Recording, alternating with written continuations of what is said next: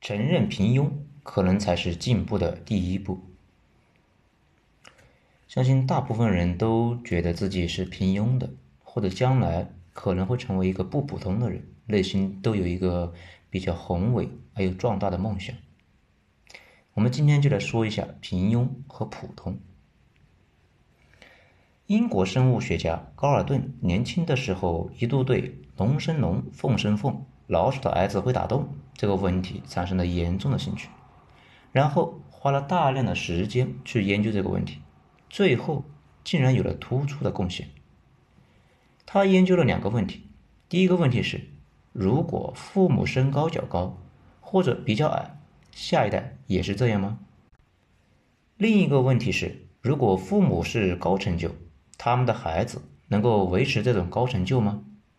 其实这个问题东西方都有疑惑，但是近代科学精神崛起之后。大家面对这类的问题，不再是仅仅满足于前人说的一个结论，然后大家产生分歧的时候互相举反例，而是开始从统计学层面分析是不是真的，或者像伽利略一样抱着两个铁球爬到比萨斜塔扔下去，看看前人说的对不对。经常看到不少人因为这个问题吵成了一团。但是两方好像都不知道这个东西早已经有了结论，他们还在那里瞎吵。结论就是均值回归，什么意思呢？也就是说，父母身高非常高，孩子大概率会出现向正常状态偏移，可能还会比正常人高一些，但是大概率不会像父母那样。孙子辈会进一步向正常值偏移，个人成就也一样，也明显呈现出这个趋势。父母是高成就，孩子高成就的概率是百分之三十六，孙子是百分之九。尽管比正常家庭高成就的孩子要概率要高一些，但是也是呈现出回归状态的一个特征，有点像《道德经》里面说的“天之道，损有余而补不足”，说的就是一个自然规律。说到这里，大家可能就有疑问了，哎，不对呀。为什么欧美豪门呈现出了明显的家族化和传承性的一个特点呢？为什么跟这个理论对不上呢？其实不复杂。大家记得前段时间某人说资本很脆弱吗？后来被抽的是啪啪响，那种感觉就好像是说人类在地球上是一个很弱小的动物一样，但是丝毫不考虑这种动物可以玩玩具，通过工具猎杀虎豹、鲨鱼。把飞行器送上太空等等，这个逻辑可以到处推广，大家就能发现，现实中到处都是这种例子。比如我们之前讲过的高成就人群的下降趋势。如果你是个很牛逼的家长，你知道了这个逻辑，你能够坐视这个逻辑在发挥作用，而不是什么都不做吗？看着你家的娃一代比一代平庸吗？肯定不会。欧美豪门很早就发现后代里面容易出现败家子，极其聪明的父母发现了自己的娃是一头蠢猪，那怎么办？一般会通过慈善把自家的钱给捐出来，然后钱就跑到自己家的信托或者是基金里面去了，或者通过多生孩子、多种树的方式来对抗自然率。这个我们之前也讲过，尽管现在多生孩子这件事情自带倒刺。但是从历史的角度上来讲，豪门大姓最关键的一个操作就是多生娃，择优培育，剩下的各自突破。将来娃多还可以互相联姻。之前裘路明有过研究，他发现司马家在三国后期异军突起的关键操作就是孩子多，活得久。欧美也一样，如果生不出孩子来，就代表着家族完蛋了。我们之前讲过。那么牛逼的美第奇家族，就是因为后期生不出孩子来绝嗣了。几乎所有的家族信托或者基金都有一个基本的条款，就是不准后代随便碰那个东西，防止败家子给败掉了。这些钱重点资助家族里面的精英分子，剩下的当猪养，每个月给点生活费。这些钱通过职业经理人来打理，孩子可能是个败家子。但是职业经理人可以选拔嘛？找经验丰富的，再或者通过提前向大学捐款，让大学将来给你家的娃留个位置。尽管有一点财不配位的感觉，不过毕竟去那里面混一圈，总比不混要强嘛。大家看出来了吗？严重偏离基准的变异，总是要变回正常值去的。之所以有些人回归不明显，那是因为他们在玩道具。大家玩过游戏就知道，你指挥的那个角色，可能本来某些属性就比较强，可以是人民币玩家通过充值买装备的属性给搞上去。也像《道德经》里面说的：“人之道则不然，损不足以奉有余。”这里说的是社会规律。《道德经》里面前几句总结起来就是：“天之道，损有余而补不足；人之道则不然，损不足以奉有余。”把自然和社会两个层面都说了。啊，磨磨唧唧的说了一大坨，大家就肯定纳闷了：你到底想说什么？其实想说的就是，这个世界上绝大部分人都是普通人，剩下不普通的人，下一代也会像普通人跌落。之所以跌落不明显，是因为他爹妈给他充钱买了道具。我以前总是不愿意承认自己又庸俗又正常，为了显得自己比较奇特，甚至经常在想，宁愿做一个精神病，也不愿意做一个普通人。后来发现很多小伙伴都有此类的困扰，觉得自己应该很特别。可是深度审视之后，发现自己不但普通，而且普通到撒泡尿都尿不远。也不是太近，完全掉落在百分之六十八区间，可是又不愿意承认，觉得承认之后自己活的也没什么意思。这里有一个奇怪的数字，百分之六十八是什么玩意？没错，普通人在人群中的占比就是百分之六十八，比较聪明的是百分之一十三点六。很多小伙伴的生活状态基本上是一种玻璃爱向性。在自己觉得自己很牛逼和别人基本无视自己的这种两种状态之间切换，随着观察者的变化，自身的定位也变来变去。这样倒也不是什么坏事。不过据我观察，很多人一事无成，就是因为自己对自己的定位有问题。举个例子，大家就知道了。大家都参加过高考吧？我的一个师兄大学毕业去搞培训了，专门针对高考这件事情。他们长期研究了高考的所有真题，整理出哪些是通过重复的基础训练就能搞定的。也就是说，你把教材上那些题目都弄明白了，你能搞定多少分？以及哪些需要那种特别聪明的人才能搞定的？也就是说，一般人搞不定，需要平时研究研究难题才行。总结出来的结果还是很惊人的。比如，他们发现。如果你真弄明白了教材上面的东西，正好是本科，也就是说，随便翻开教科书上的一道题，你能做出来，并且做对，就能达到本科水平了。如果在这个基础上再来一个专注练习，就可以冲二幺幺了。他们的培训中心主要就是干这个活的。如果孩子基础扎实，就带着练练不太难的题，效果是非常的明显。这也是为什么他们假期搞培训。总是要从教材里面找一堆的题目，看看孩子们的基本功怎么样。如果孩子们的教科书上的东西都是一知半解，他们就会把家长他们拉到边上，循循善诱的说：“要不咱们别高考了啊？呸呸呸！要不咱们别补课了？你家的娃需要的是回去做作业，说不定能考个三本。”搞了这么些年，他自己有个体会。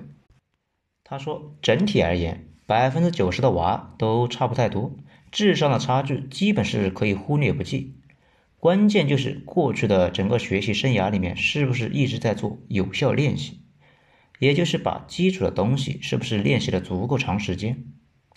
大家知道，这就是非常基本的事情了。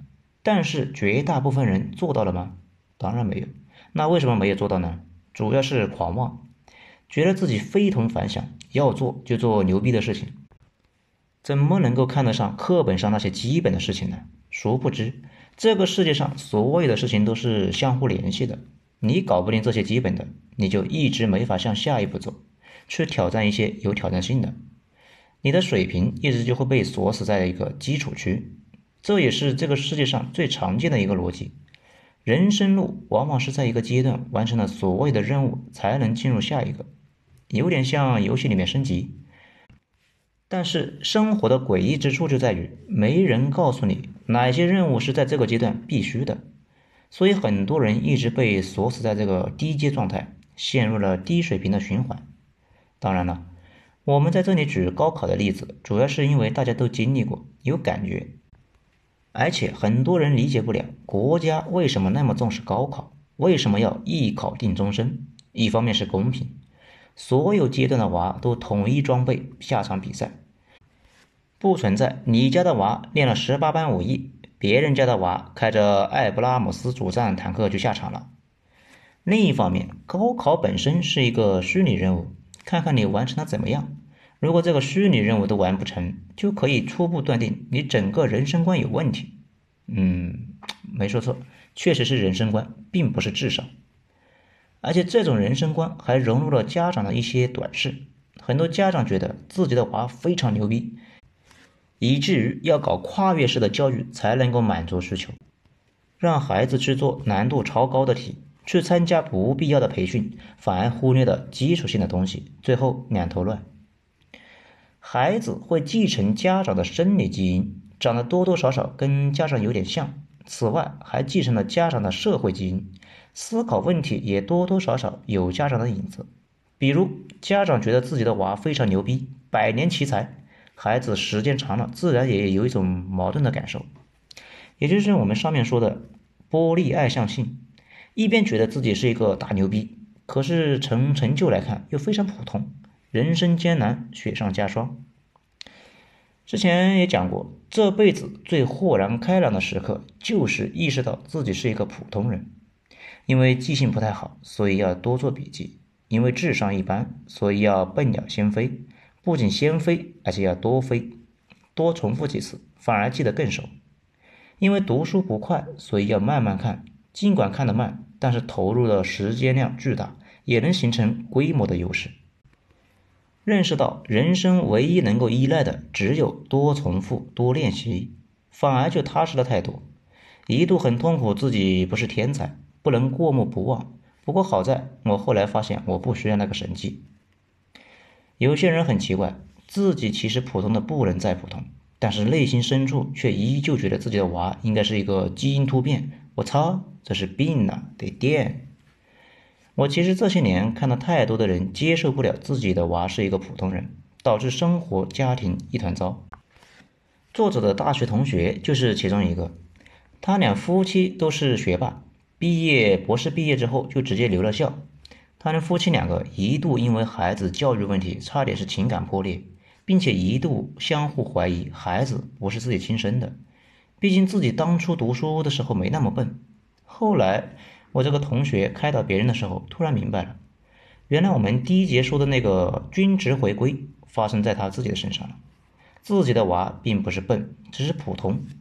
他们两个不太能够接受自己的娃只是一个普通的娃，不过很快也就想明白了这件事情。毕竟想不明白，那就只能生二胎了。这几年，他们夫妻调整了一个思路，慢慢的也就豁然开朗，开始专注培养孩子的一些基本品格。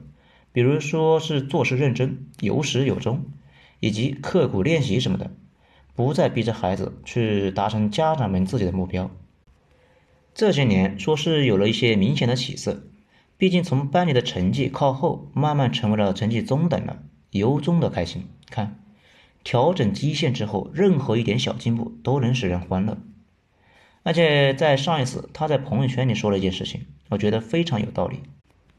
他说：“之前对小孩的期望太高，小孩尽全力也无法达到父母的认同及格线，试几次就再也不做尝试了。小孩知道自己让父母失望，时间长了，慢慢就越来越抑郁，越寡欢。调低预期之后，才能看到孩子的努力，看到他尽管差劲，但是依旧在努力成长，对他多一些发自内心的认同，也会成为他的前进的动力。这些年。”有个感触非常深，很多人的自信不太强，跟父母强相关，倒也不是父母故意的，父母没有不想让孩子好的，但是意愿好并不代表行为是对的。有时候父母把太多的期望施加在孩子身上，完全忽略了孩子的状态，按照自己的想法硬塞给孩子太多，完全忽略了孩子能不能够接得住。你让速腾跑得像战斗机那么快，会发生什么呢？想也不用想，小汽车不是战斗机，它无论如何也表现的不像，而且容易断轴，连气息的价值也发挥不出来。讲到这里，肯定有很多小伙伴就不满意了，会说：“我比较平庸，我孩子比较普通，那也不能放任自流啊。”首先，没有说要放任自流，其实这一篇讲的就是一种自我认识，认识自我。这句话说的很多，但是能做到的人不多。为什么做不到呢？因为大部分人真认识了自我，就得承认自己是很多方面都是个傻叉，那这得多难受啊！所以大家倾向于呼吁别人认识自我。问题是通过正确的认识你自己的状态来采取必要的应对手段。你会把你家的汽车当做战斗机来用吗？但是你为什么把你的儿子当做奇才来看呢？有过很多年跟自己斗争的过程，整体而言，一些毛病，比如急功近利，比如一夜吃成个胖子，还有各种不切实际的目标，本质就是对自身的条件的误判。如果你想学习什么东西，当前的状态就是一个舒适区，你最好的选择就是在稍微比现在懂的东西复杂一点点的地方训练，而不是直接跑到那个挑战区去。那个区域你肯定是搞不定的嘛，搞不定就有了一种受挫感，多错了几次之后，我还不信你能够学得动。问题是，绝大部分人学习一个新的东西，总是喜欢直接跳过练习区，直奔挑战区。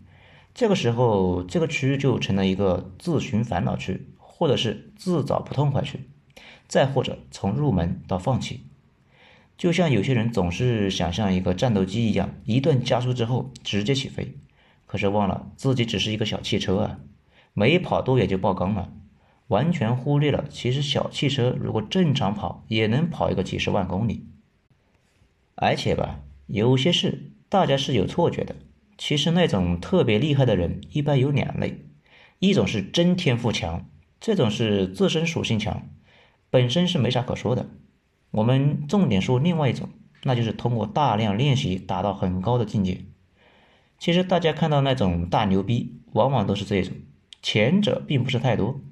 这类人就是我们之前说的那种，一直在练习去混，训练的东西总是比自己之前知道的要复杂那么一丢丢，但是这类事情又总能搞得定，自信心就会越来越强，舒适区就会越来越大，在外人看来，他的能力也就越来越强。一些人干某一件事情非常厉害，不一定是有多么高的天赋，可能性的只是他在那个领域投入的时间量非常的大。显得是非常的熟练，举重若轻，所以到最后，在绝大部分的领域都是在互相拼有效时间的投入量。讲了这么多，大家应该就明白了。如果一点一点向外扩张，能力圈很快也会达到挑战区，之前的训练区就会变成一个舒适区。就好像你读初中的时候非常使劲，上了高中再看初中的东西就比较简单一样。成长就是不断把训练区变成舒适区的一个过程，到时候举重若轻。但是你直接一开始就跑到挑战区去玩，那结果是自然是死的很惨的。正确认识自己，其实非常有助于采取适合自己的方法论。如果很平庸，并且接受这一点，日拱一卒，慢慢来。考虑到绝大部分人很快就会放弃了，用不了多久，你就是少数几个没出局的。并且通过大量的练习，还会有人关心你到底资质怎么样吗？人一生有三次妥协，第一次是意识到父母很普通，第二次是意识到自己也很普通，第三次是意识到自己的孩子原来也很普通。通过上面的讲，大家应该都能看出来，绝对于绝大部分的人来说，这个看法是正确，而且是不言而喻的。不过我们说。普通是一种属性，跟你能够成什么事情关系并不大，除非你非要去玩一些什么职业的西洋棋，或者是当数学家，这类工作依赖的是一个高天赋。你要是执意去做这个，我无话可说。其他绝大部分领域基本都可以通过老老实实的训练达到很高的水平。如果一个领域都没有做到，真可以反思一下。最差的一种策略就是太过高估自己。太过高估孩子，反而忽略了那些本来能做好的事。应该把目标和过程分开。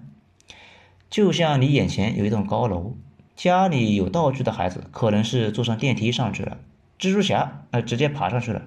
如果你老老实实的爬楼梯，花点时间，气喘吁吁也能够到楼顶。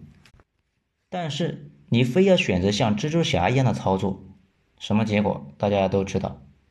简单来讲，认识偏差会害死人。